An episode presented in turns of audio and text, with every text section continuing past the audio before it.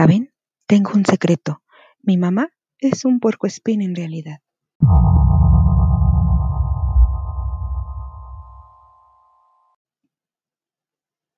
Fue así. Un día me levanté más temprano que de costumbre, y ahí estaba. Buen día, me dijo como si nada.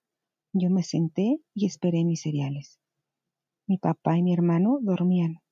¿Qué dirían si supieran esto?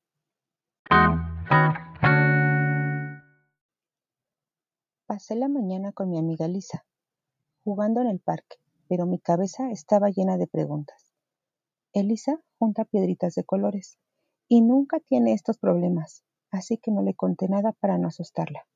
Cuando regresé a casa por la tarde, mamá ya era la de siempre con su moño y su vestido de flores, pero a mí ya no me engañaba. Yo lo había descubierto. Ella es un puercoespín por las mañanas. Ahora entiendo por qué tiene tantos frascos de champú y cremas y tarda horas en arreglarse para salir. Lo que está mucho trabajo lucir como las otras mamás. Como la mamá de Lisa, por ejemplo, tan elegante con sus rulos.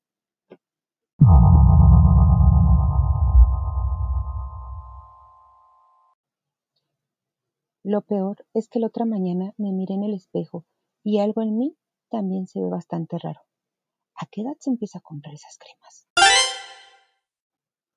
Con Elisa jugamos a vestirnos de señoras, pero desde ese día temo que se dé cuenta que somos tan distintas y de que cuando crezca quizá yo también sea un puercoespín. Últimamente estoy muy nerviosa, así que le pido a mi mami que me deje pasar una noche en casa de Elisa. Al fin un poco de normalidad. La cena con sus padres estuvo deliciosa. Después Elisa me muestra su colección de piedras y charlamos hasta quedarnos dormidas. Me duermo, pero sigo alerta, porque tengo que levantarme muy temprano para ir a arreglarme. Por suerte traje mi peine y mis broches. Lista. ¿Y ese ruido? ¿Ya hay alguien en la cocina? Hola. ¿Quién quiere bizcochos?